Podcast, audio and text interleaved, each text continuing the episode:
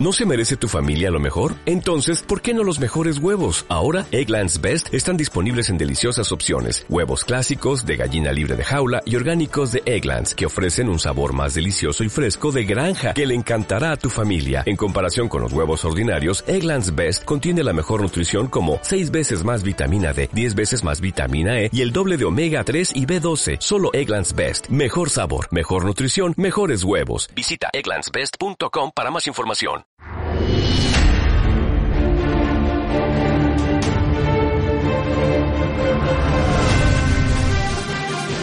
Muy buenas tardes, bienvenido a Demos, la actualidad con criterio, un programa hoy en el que seguimos analizando una campaña electoral que está dando mucho juego. Saludamos ya a nuestros invitados, empiezo con Pedro Gallego. Pedro, ¿qué tal? Muy buenas tardes. ¿Qué tal? Buenas tardes a todos. Saludamos también a José Luis Escobar. José Luis, muy buenas tardes. Hola, muy buenas tardes a todos. Y en tercer lugar saludamos hoy a Lucio Muñoz. Lucio, ¿qué tal? Buenas tardes. Buenas tardes, bienvenidos todos a Demos, la actualidad con criterio. Pues así es, vamos a analizar con criterio esta campaña electoral, una campaña electoral en la que la gran ausente está siendo la economía. Traía ayer un artículo muy interesante El Mundo en el que leíamos lo siguiente, silencio político ante la próxima crisis que amenaza a España. Los programas electorales de las formaciones no incluyen ni una sola referencia a la crisis que amenaza tanto a España como a la economía mundial. Este artículo hablaba de las advertencias tanto del FMI como del Banco Central Europeo y también eh, contraponía una serie de medidas económicas que tenían que ver con algunos partidos políticos que suponían el aumento del gasto público para poder ofrecer una serie de servicios que con esta crisis serían eh, absolutamente imposible. Pedro, volvemos a ver que lo que leemos en los programas electorales de la maravillosa partidocracia en la que vivimos es que no vale absolutamente para nada, que es todo mentira y que en cuanto pasen las elecciones, pues el partido político que ha prometido A, pues se va a olvidar de A y va a empezar a hacer B. Bueno, de eso se trata en el estado de partidos. Eh, una de las cuestiones o una de las características fundamentales es que no hay un mecanismo de control por parte de los votantes, ya que no son electores, ya que precisamente, según la definición que hemos repetido mil veces, es la integración de las masas en el Estado. Por lo tanto, aquí no hace falta ningún control, puesto que es el propio aparato del partido el que ostenta toda la capacidad de poder a la hora de dar eh, instrucciones a sus eh, militantes y a sus cargos. Pero bueno, aquí hay una cuestión que es singular respecto a otros modelos económicos y es que aquí, por ejemplo, en nuestra casa, como en otros, siempre que va, como a todos los programas que asiste el profesor Centeno, pero no solo él, sino muchos, no son tontos o lo que tienen que hacer su papel, jugar en la liga que les toca porque o bien están a sueldo o bien no pueden comprometerse. Pero el problema de España económico no es un problema en sí mismo de un modelo económico. Es decir, no es una cuestión de si siguen una corriente liberal, una corriente socialdemócrata, una corriente keynesiana, una corriente... En sí mismo ese no es el problema fundamental. El problema seminal es el estado de las autonomías. El nivel de descentralización que existe en España genera de manera directa una serie de triplicidades, duplicidades, que a su vez multiplican de manera directa o indirecta los niveles de corrupción y los niveles de integración de una nación que hacen totalmente, además de ingobernable, desde el punto de vista político, desde el punto de vista económico. Y la solución no es una solución de un modelo económico, la solución tiene que venir por un modelo político y a su vez territorial que, no, que va unida una cosa con la otra. Porque un Estado sin territorio eh, no es Estado, es una de las características fundamentales. Entonces, ese melón, ¿quién lo está abriendo o intentando abrir? Y veremos hasta dónde puede llegar. Pues el único que apuesta por una centralización, tanto a nivel institucional como a nivel eh, económico, de algún modo, y tampoco con muchos detalles, es Vox. ¿Cuál es el problema? Pues que nadie está en eso. Nadie está en eso. Entonces, el problema que tiene España es un problema muy grave que no tiene, yo no le veo solución en el medio, en el corto plazo no le veo solución de ningún modo. Decíamos, y lo hemos dicho además en muchísimos programas de esta casa, la crisis que se, que se avecina es una crisis muy gorda. No sé si puede ser una crisis tan gorda, José Luis, como para que caiga el régimen. Bueno, atendiendo a las cifras que dan los economistas, eh, hablan de que cada mes que pasa nos endeudamos en 4.300 millones de euros, que es prácticamente el doble de lo que se endeudaba el PP, que también era una cifra brutal, eran 2.600 millones de euros mensuales. Atendiendo a esta cifra, atendiendo también a la cifra del déficit de las pensiones, que son 8 millones y medio de, votantes, que tiene un déficit de, de 20.000 millones de euros anuales. Atendiendo a esto, si ahora hay una crisis, la crisis que va a haber en España, pues sí, que va a ser lógicamente bastante fuerte. Y, también puede poner en, puede poner en solfa el régimen, no hay duda. Cualquier crisis, una vez que, que esté faltando la legitimidad, puede, puede, dar, puede dar traste con el régimen. Y en cuanto a la campaña política, claro, ellos no mencionan, los políticos no mencionan este tema, pues es un tema espinoso, es un tema que les quitaría votos, pues, según ellos, claro. decirle a los pensionistas que no tienen seguro las pensiones, pues son 8 millones y medio de votos los que se juegan ahí. decir que, que, hay demasiado déficit y que no van a poder eh, ejecutar todos los programas sociales que tienen están, que están prometiendo, pues también les va a quitar votos. Lo que pasa es que hay que considerar que ellos están haciendo un están haciendo una campaña, pero no para España, que es la que tiene estas cifras. Ellos están hablando de un proyecto de país. Eh, España no es un proyecto de país, España es un país, existe ya, un proyecto es algo que se va a hacer en un futuro. Ellos están hablando de otra cosa, su reino no es de este mundo. Ellos hablan de un proyecto de país y están, están viendo a ver si coincide o no el, el, proyecto del otro partido con el suyo, para luego posteriormente hacer alianzas. Y luego están todo el día diciendo que están construyendo país, están todo el día diciendo que vamos a trabajar para, para construir un país con esta característica o aquella otra. No están hablando de España, están hablando de un, de un proyecto futuro y están construyendo un país que es algo muy trabajoso, porque primero, para construir un país, lo primero que hay que hacer es construir el paisaje, es decir, las montañas, las nubes, los ríos, y a continuación el paisanaje. Y, están en ello, pero de luego no están en estos.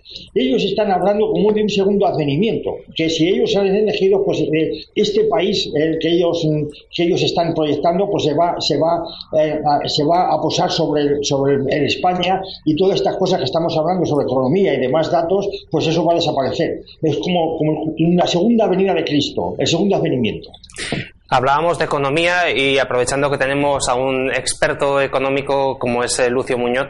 Lucio, algunos datos más concretos quizás sobre esta crisis que se avecina. ¿Cuándo vamos a ver el mayor efecto y cuáles pueden ser las consecuencias, aparte de quizás, como decíamos, una posible caída de régimen?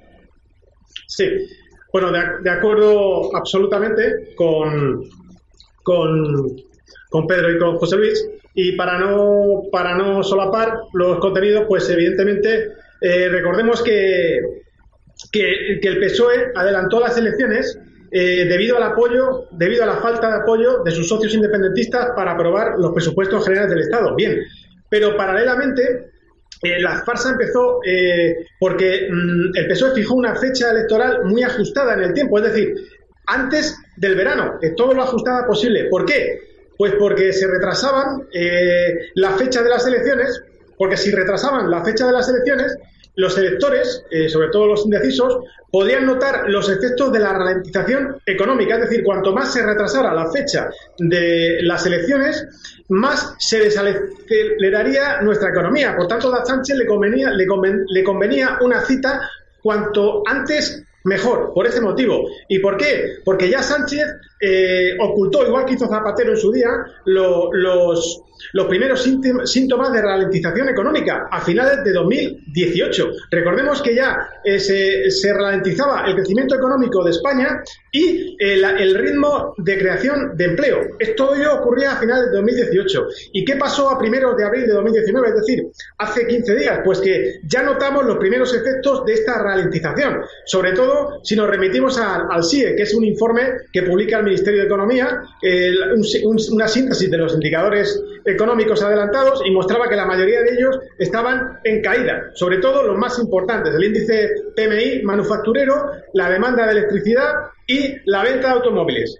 Y no olvidemos que Sánchez en estos nueve meses de gestión dejará un, agujero presupuestario que estará en torno a los 16.000 millones de euros. Y es verdad que hemos salido del protocolo de, déficit excesivo, porque lo, hemos situado nuestro déficit en 2018 en, en dos 6%, es decir, por debajo del 3%, pero no olvidemos que el FMI nos ha dicho hace escasas, eh, hace escasos días, hace escasas fechas, que presentamos un déficit estructural, es decir, que entre los ingresos, en los ingresos y los gastos, eh, pues evidentemente ese desfase no corresponde a ningún ciclo económico. ¿Y qué, qué ocurre con esto? Pues que es muy complicado cumplir el objetivo de déficit del 1,3% para 2020 19, tanto en cuanto eh, se prevé un déficit ya y elevado, en las previsiones elevadas, desde mi punto de vista, del 2,5%, que sería una desviación de 14.500 millones de euros. Y en cuanto a la deuda, tengamos en cuenta que el alto endeudamiento de España, que está cercano al, 11 al 100% del PIB, eh, según eh, datos oficiales, mm, según datos oficiales, recuerdo, eh, pues tenemos, tenemos en cuenta que el BCE ya dejó el programa expansivo de compra de deuda, es decir, el, el famoso QE, aunque mantiene los estímulos los estímulos porque evidentemente sigue reinvirtiendo en vencimiento de deuda. Pero ¿qué quiere decir? Que la retirada del QE pues deja más margen para que se produzca una nueva crisis. Repito, debido al alto endeudamiento que presenta España. Todo ello teniendo en cuenta que España posiblemente crezca por debajo del 2%. Y termino. ¿Cuál es la conclusión de lo que acabo de comentar? Pues que España, es que los españoles, perdón, el 28 de abril tienen dos opciones. Una, eh, abogar por rebajas fiscales eh, por intentar equilibrar las cuentas públicas, eh, lograr superávit y amortizar la deuda para luchar contra la próxima crisis que se avecina. Eh, todo ello si eligen pues el bloque del centro derecha. Y por otra parte, tienen otro bloque, que es el del PSOE, Podemos e independentistas. ¿Qué, ¿Qué, significa votar a este bloque? Significa un cóctel antieconómico, es decir, expolio fiscal y despilfarro, despilfarro público. Una receta antieconómica que no contrarrestará la crisis que se avecina, generará más déficit y más deuda y posiblemente nos llevará a una recesión.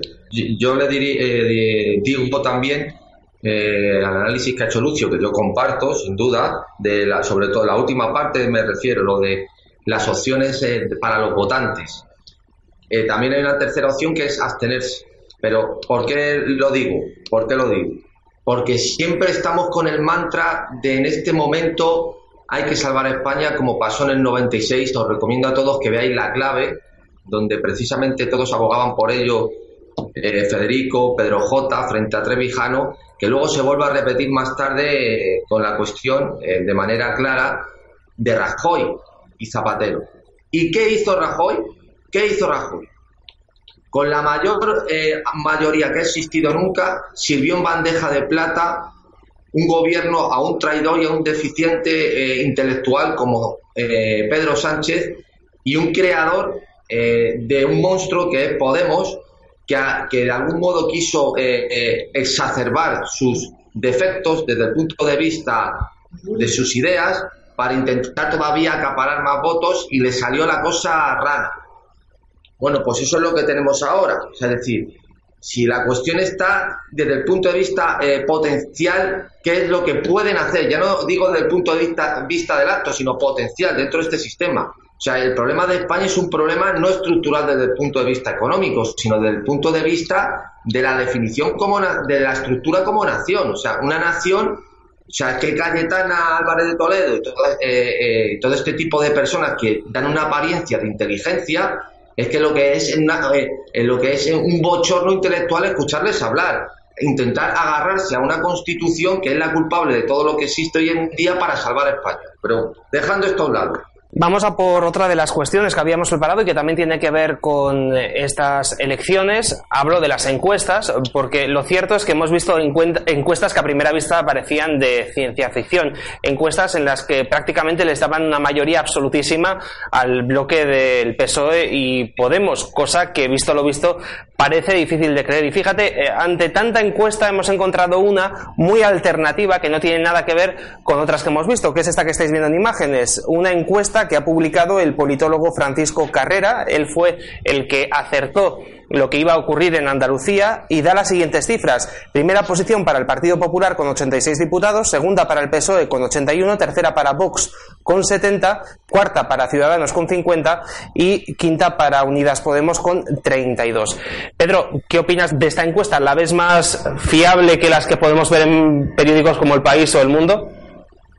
Yo dije en el, hace poco, pues tuve la suerte, gracias a mi compañero y amigo José Luis Escobar, de asistir a Distrito Televisión y ahí una de las cosas que dije precisamente es que me alegró enormemente la victoria de Trump del Brexit, pero por el sencillo hecho de que es un signo de que por lo menos existe, existe sociedad civil, en un, en, un sentido que no se, eh, está todo acaparado por lo que se denomina el establecimiento, el establishment y todo el canal ideológico que inoculan todas las grandes plataformas, ya sean de partidos o de medios de comunicación. En, este sentido, pues eh, que saliera Vox eh, sería por dos motivos, tanto por ese tipo de cuestión que no se puede dar tanto en España, como también por una identificación que viene también eh, eh, potenciada por el fracaso estrepitoso de todos los anhelos que prometía Podemos. Porque no podemos, podemos asegurar que muchos de los que votaron a Podemos en su día van a votar a Vox. O sea, eso va a ser lo curioso, donde se va a ver claramente cómo hay una identificación con los partidos como prototipos de salvadores o de reflejo de lo que uno pretende que sea políticamente eh, su vida o su nación. Y yo creo que eso es lo que va a ocurrir. Desde luego yo sí creo que va a haber, mm, no sé si van a ser esos datos exactamente, yo desde luego lo veo más acertado a, a otro tipo de encuestas, pero desde luego lo de Vox va a ser una hecatombe, sobre todo para Podemos. ¿Qué efecto puede tener que una encuesta como las que vemos habitualmente, donde el Partido Socialista gana con tanto margen a la segunda fuerza que suele ser habitualmente el Partido Popular, qué efecto tiene, José Luis, este tipo de encuestas en la población? Pues la verdad es que no lo sé, porque el que es, el que es tan convencido, pues no va a cambiar de opinión por unas encuestas. Ahora bien, los que están indecisos, pues sí que pueden variar, pues dependiendo de, sus, de sus preferencias y siempre a última hora. Lo que sí es verdad, en sustancial de todo esto es que sí se está produciendo un cambio de, paradigma en, el, en, lo político. A mí me recuerda mucho lo que ocurrió en Italia en los años 90-91 con la Targentópolis. Eh, en Italia, la democracia cristiana y el Partido Socialista, que sería el PP y el PSOE eh, españoles, estaban corrompidos absolutamente y cometieron un error en Italia imperdonable, que fue dar entrada a los nuevos partidos, pues a, Berlusconi, a, la Liga Norte, a, los cinco estrellas, dar entrada a los nuevos partidos que lo único que hicieron es sustituir a los anteriores nominalmente, pero seguir la misma política. Es decir, en vez de hacer un cambio estructural, constitucional del, del régimen, lo que hacen es sustituir unos partidos por otros. Unos partidos entran con buena imagen y sustituyen a los anteriores que estaban corruptos. Pero en definitiva siguen haciendo la misma política. Este es un error que debemos aprender de Italia para no repetirlo en España. Si continuamos con, haciendo sustituciones del Podemos por el PSOE, Vox por el PP, eh, con, claro, hay una, hay una buena excusa en este caso que sería el problema de la nación. Claro, cuando hay un problema de nación, ese problema está por encima de todos y parece que votando a Vox pues, puede solucionarse o puede encontrarse un camino. Bueno, esto es un error mayúsculo. Vox aunque quiera, no va a poder hacer nada, porque hay una cosa que se lo impide, que es la Constitución. O cambiamos la Constitución y la única forma que hay es que haya una, una gran abstención, o cambiamos la Constitución, o seguiremos, nos pasará lo que Italia. Habrá que esperar 20, 30, 40 años para que podamos cambiar el régimen. Fíjate, hay una cuestión volviendo otra vez al tema de las encuestas y es la enorme bajada de Podemos. En eso sí que coinciden todas las encuestas. Y había un artículo muy interesante que publicaba el otro día Voz Populi, lo publicaba un eh, periodista italiano y hablaba, es Luca Constantini, y decía en este artículo que uno de los motivos por los que Podemos se está yendo al garete es precisamente por el tema nacional, porque ha olvidado que es un partido español, ha olvidado la nación y mucha gente se le está escapando precisamente por este motivo, Lucio. Eh, sí, bueno, eh, yo creo que es un, podría ser podría ser uno de los motivos, pero evidentemente no es el único. Eh, ¿Por qué digo esto? Porque el plurinacionalismo es un concepto que en el caso de Podemos se relaciona evidentemente con el modelo territorial de esta formación política basada basado perdón, en las confluencias o asociaciones o alianzas entre marcas en las diferentes regiones y, localidades. eh, estas alianzas se están desintegrando. Eh, por tanto, este asunto sí realmente podría ser una de las razones del desmoronamiento de Podemos. Pero hay otros, otras tan importantes o más, o más importantes aún. Eh, por ejemplo, pues el modelo de liderazgo fracasado de Pablo Iglesias. Es un concepto de liderazgo de estilo comunista y, por tanto, eh, eh, ha, consistido en eliminar disidencia y en, frustrar cualquier atisbo de oposición interna. Eh, por ejemplo, las primarias amañadas que se celebraron recientemente. Este modelo de liderazgo está absolutamente fracasado. Eh, otra razón es el sistema participativo que ideó Podemos eh, al, origen, en el origen de, bueno, es decir, cuando apareció este, esta formación política o esta, o esta tendencia social o este movimiento social, pues se ha transformado en un modelo corrupto a nivel interno. Es decir, donde el nepotismo y el escaso, el escaso respeto por las decisiones asamblearias, es decir, los famosos círculos, pues han sido el sello de identidad. Y otras razones, pues es un discurso incoherente a nivel corporativo y a nivel eh, de personal de los líderes. Eh, por ejemplo, eh, Echenique, pues se ha demostrado que, ha defraudado a Hacienda y la Seguridad Social. El estilo de vida, el estilo de vida burgués o de nuevo rico, comprándose un chalet que está en torno al millón de euros eh, no sabemos cómo, eh, o sí, eh, por parte de, Iglesias. Y, por ejemplo, pues otra, otras razones son la coalición electoral Izquierda Unida Podemos, que también ha fracasado, las decisiones estratégicas a nivel corporativas también fallidas, por, ejemplo, cuando se perdió la oportunidad de, para ellos, claro, una oportunidad para ellos, de cuando se negó el pacto con Pedro Sánchez, que hubiera sido, pues, una, una posibilidad única para, para Pablo Iglesias y para Podemos, de, gobernar o de cogobernar. Eh, y, por supuesto, la demagogia populista que finalmente ha demostrado su verdadera identidad, que no es otra que el comunismo. Es decir, muchos votantes de, convencidos de Podemos se han dado cuenta que este partido no es transversal, sino es un partido comunista, de extrema izquierda. Todas estas razones y alguna otra que supongo que, que no, que me habré dejado, pues eh, explican este desmoronamiento de Podemos que parece ser, y en eso coinciden todas las encuestas, las encuestas que así, que así será el 28 de abril. Fíjate, al final podríamos decir, mm, resumiendo todo, ¿no? Podemos se ha convertido también en aquello que criticaban tanto, Pedro, se han convertido en casta y esto también ha hecho que muchos salgan espantados del Partido Morado. Hombre, no es que se no es que se han convertido, es que ya lo eran antes de integrarse en el Estado. Lo que pasa es que entraban con más hambre que los demás. ¿O qué os creéis que hacían ellos en la universidad? Repartirse los cargos, las becas, eh, mover todo entre los de su mismo grupo. O sea, decir, Podemos ha sido eh, lo más eh, casta de la, casta de la, de la casta. Es la casta de la casta, Podemos. No le gusta lo de nación de naciones, pues ellos son la casta de la casta.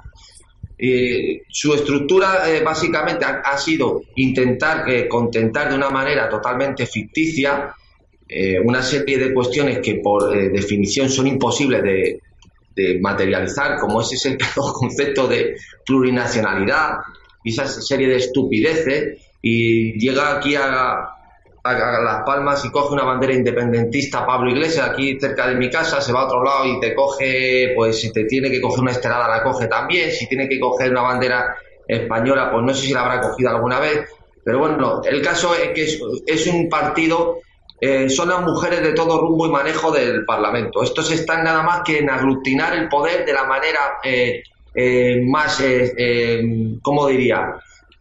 De, la manera más amoral o inmoral posible y con tal de perpetuarse, eh, que eso es, el poder, perpetuarse el, mayor eh, tiempo posible, pero esto si pudieran, echaban el candado y el, cerrojo allí en el Congreso y se quedaban toda la vida, que son los regímenes que les gustan a ellos.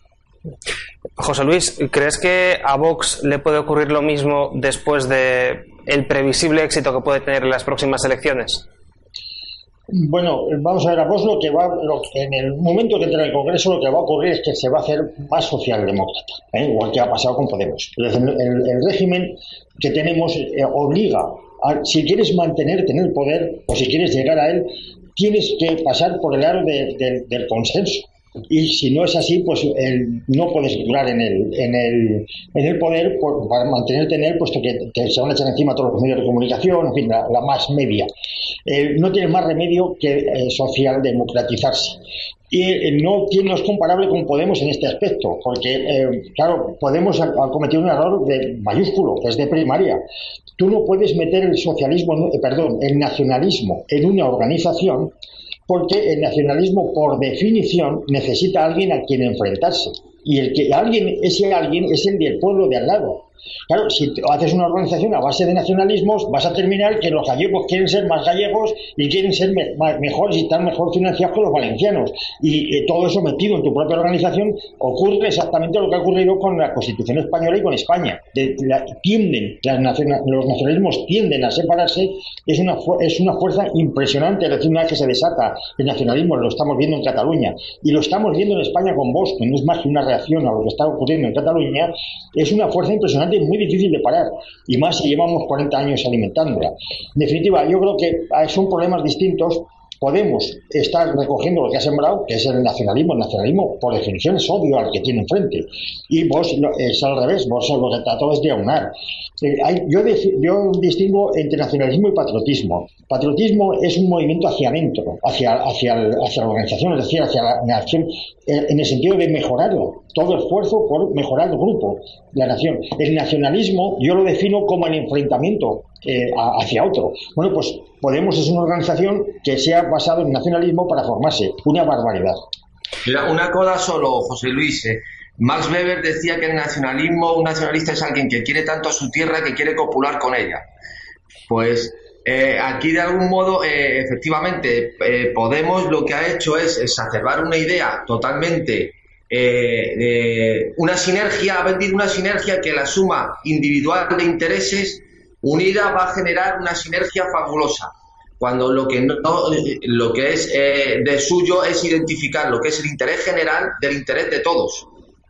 O sea, una cosa es el interés general y otra cosa es el interés de todos. Aquí la suma de los intereses de todos han querido constituirlo como nación, lo que decía Rousseau. O sea, una cosa totalmente de loco. O sea, cuando la idea de facción, ya la dije, también el otro día en Distrito, porque es una idea original de, de don Antonio, la idea de facción es que los intereses de las autonomías son contrarios a los de los intereses de la nación, por definición son contrarios, o sea, no caben eh, las, autonomías como modelo eh, eh, estructural o de descentralización para una nación política. Es imposible. Y eso es lo que ha fomentado Podemos. Vamos a ir rápidamente, nos queda un último punto para comentar que precisamente tiene que ver con los nacionalismos, en este caso el catalán. En el español leíamos una noticia que decía lo siguiente, independentistas vuelven a desinfectar las calles de una localidad después de que Ciudadanos celebre un acto de campaña. Bueno, pues volvemos a ver que en este caso los independentistas empiezan a desinfectar, Lucio, todo aquello que les huela español. Efectivamente, efectivamente se trata de una demostración, otra más, de supremacismo xenófobo. en este caso eh, no es otra cosa que una pantomima, una puesta en escena, eh, pero absolutamente grotesca. No, no obstante, eh, este menosprecio hacia los ciudadanos que, no se, que se sienten españoles, que se sienten españoles, no es más que el resultado, como todos los españoles ya saben, pues de décadas de adoctrinamiento educativo en las aulas mm, catalanas y de, sectarismo mediático, eh, pues a través de TV3 sobre todo y de Cataluña Radio. Eh, y todo ello, por supuesto, vía cuantiosas subvenciones de la Generalitat, que no es otra cosa que, los que la procedencia no es, otra que los impuestos de todos los españoles. Y todo ello, pues evidentemente, en connivencia eh, con el gobierno central de turno, eh, debido sobre todo pues, a determinados pactos eh, de gobierno corruptos provocados por una ley electoral injusta. Y si nos centramos en la actualidad, pues evidentemente todos estos actos, eh, todos estos hechos son producto sobre todo de las declaraciones de los líderes de los partidos políticos independentistas catalanes, que alientan a, a, los, a los independentistas, a los catalanes independentistas, pues a cometer todo tipo de acciones racistas y excluyentes. De todas formas, este hecho, esta puesta en escena, no tiene consecuencias legales. El problema es que eh, otras acciones sí la tienen, pero quedan impunes. Desde mi humilde punto de vista, por ejemplo, invadir el espacio público con símbolos independentistas y anticonstitucionales, que desde mi punto de vista, pues son eh, constitutivos de infracción penal, sobre todo, eh, pues según el artículo 100, perdón, el artículo 543 del Código Penal de los ultrajes a España o las manifestaciones contra actos eh, de partidos constitucionalistas, como estamos viendo en toda esta campaña electoral, contra actos de ciudadanos, contra actos de Vox y contra actos del Partido Popular celebrados en Cataluña. Eh, estos, estas, estos acosos eh, pues impiden tanto la libertad de expresión como la libertad de, ideológica. Y, por supuesto, quedan impunes todos. Y este es el auténtico problema. Hoy es el primer debate electoral donde los candidatos a presidentes van a estar eh, debatiendo en una televisión. Hoy será en televisión española. Es cierto que falta el quinto partido que es Vox por aquella polémica de la que ya hablamos eh, la semana pasada, una decisión de la Junta Electoral que decidió dejar a Vox fuera. Pedro, el tema nacional, la cuestión de Cataluña, ¿crees que va a tener una gran importancia en estos dos debates? El primero que se celebra hoy en la televisión pública y mañana el que se celebra en una televisión privada. Pues, eh, hombre, seguro que Albert Rivera lo intentará sacar eh, para darse un prurito de, de, enemigo del nacionalismo desde sus orígenes, el Partido Ciudadano. Pero, eh, por ejemplo, lo que aquí no existen partidos constitucionalistas y no constitucionalistas, porque constitucionalistas son todos. Esa es la gran tragedia. Os recomiendo a todos que veáis un vídeo en el que Carmen Calvo le responde a Carlos Cuesta cómo ser independentista está permitido por la Constitución, porque él está respetando cómo es posible que negocien con todos estos partidos que quieren destruir España. Dice que la Constitución, bien dicho, permite ser independentista y que negociarán con ellos en aquello en el que se pueda negociar. Es decir, aquí no se tiene que decir eh, eh, constitucionalista y no constitucionalista porque todos lo son. En todo caso, partidos que son partidario, valga la redundancia, de reformarla o de cambiar la Constitución. En ese caso yo, por ejemplo, estoy ahí, que esta Constitución no sirve, no sirve. ¿Cuál es la trampa? La trampa de todo esto es que existe un modelo estructural basado en la Constitución en el que se alberga el enemigo en casa. Es decir, es legítimo ser independentista y querer destruir la nación. Entonces, a partir de ahí, ¿qué argumento puedes utilizar para luchar contra eso. Porque claro, aquí, se, eh, aquí entras en un juego realmente peligroso tal como está configurado esto. Porque en España se han vendido de manera virtuosa, como así dicen todas las sentencias constitucional, que sea una constitución procedimental, en la que defender cualquier idea sea algo, la virtud de la virtud. Entonces, ya mitigar, anular, omitir cualquier partido que pueda presentar ese tipo de ideología desde el planteamiento actual, eso es algo, vamos, es casi blasfemar. El único que de algún modo lo defiende es Vox, pero también se eh, eh, contrapone esa idea de manera totalmente ingenua a poner a su vez la Constitución como modelo para defender a España. Pero, hijo mío, tú te has leído el título 9. Si aquí se puede reformar todo y se puede defender todo, y, la, y los tribunales te dicen que puedes defender cualquier cosa hasta la destrucción de tu propia nación. Entonces, eh, lo del proceso, ¿qué, va a pasar con el proceso? Que es de algún modo lo que yo creo que harán más hincapié trayendo la colación. Pues el proceso, en todo caso, castigarán los actos delictivos eh, procedimentales, los medios que han utilizado, pero las ideas siguen ahí. Y defender los nacionalismos y los independentismos va a seguir ahí. ¿Quién se va a atrever a hacer eso? Ah, porque eso va, tiene que pasar por un cambio de la Constitución. ¿Quién está por eso? Ese es el tema. ¿Quién está por eso? ¿Y qué fuerza tiene el que esté por eso? Porque ya le acabo de decir José Luis, una vez que entre vos, por mucha fuerza que tenga ahora, va a tener que domesticarse obligatoriamente, va a tener una perspectiva, que se dice EMI, manejarse con las categorías que hay dentro del Estado. Lo que no va a entrar al Estado, ¿qué ha hecho? Él quería financiarse desde fuera y cuando ha entrado ha cogido el dinero que le han dado en Andalucía, ¿no? ¿Qué hace? ¿Lo, lo devuelve? Pues esto va a ser así con todo. Ese es el tema. Nos queda muy poquito tiempo, así que os voy a preguntar tanto a ti, José Luis, como a ti, Lucio, un pequeño comentario sobre el debate que va a tener lugar esta noche. ¿Cuáles son las expectativas que tienes, José Luis, para el debate de televisión española? Hombre, yo es que tengo un problema. Yo cuando oigo hablar, por ejemplo, del proyecto de nación o, del que estamos trabajando para construir una, nación, yo es que desconecto, no, no puedo soportarlo. O sea, no puedo soportar que nos tomen el pelo. En, ese sentido, francamente, no, yo no aguanto.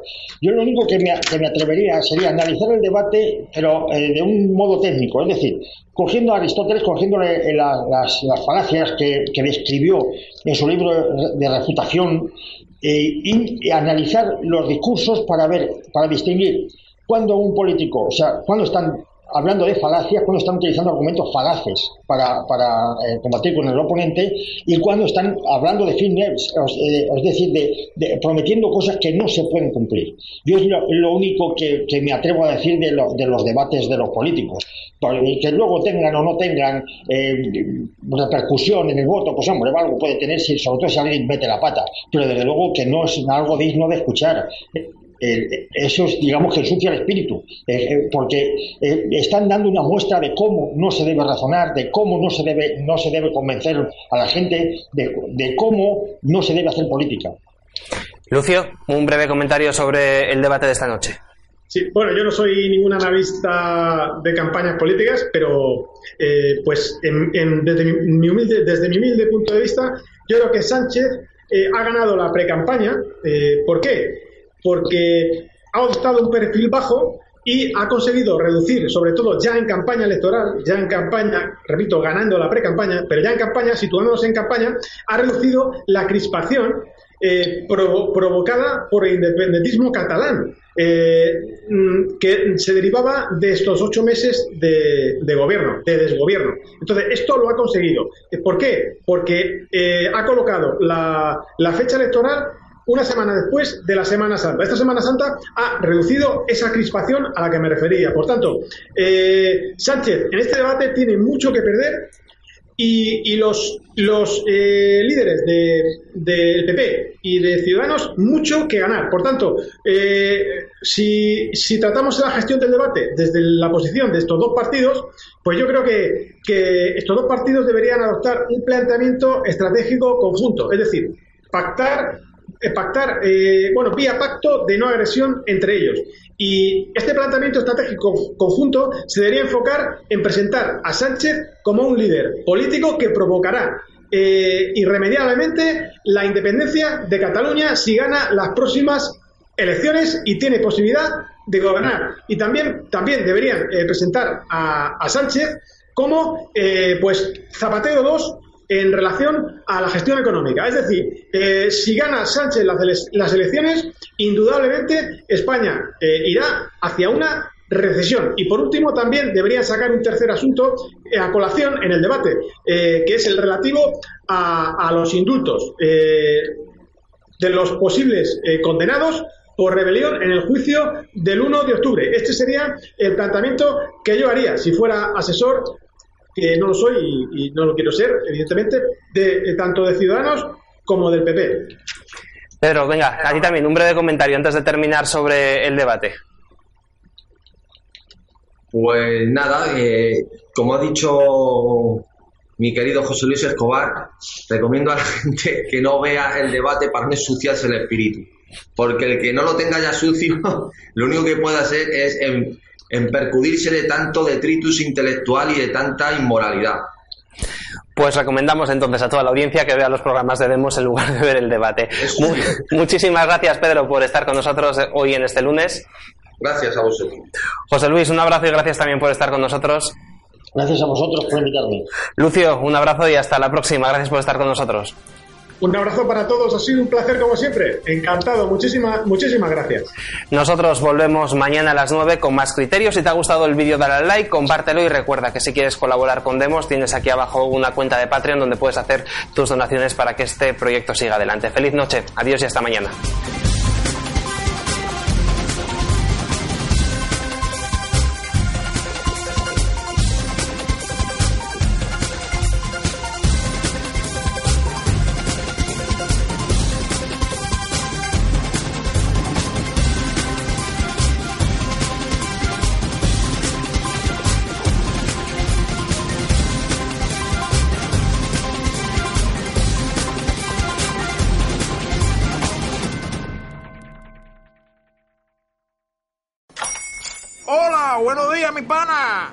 Buenos días, bienvenido a Sherwin Williams.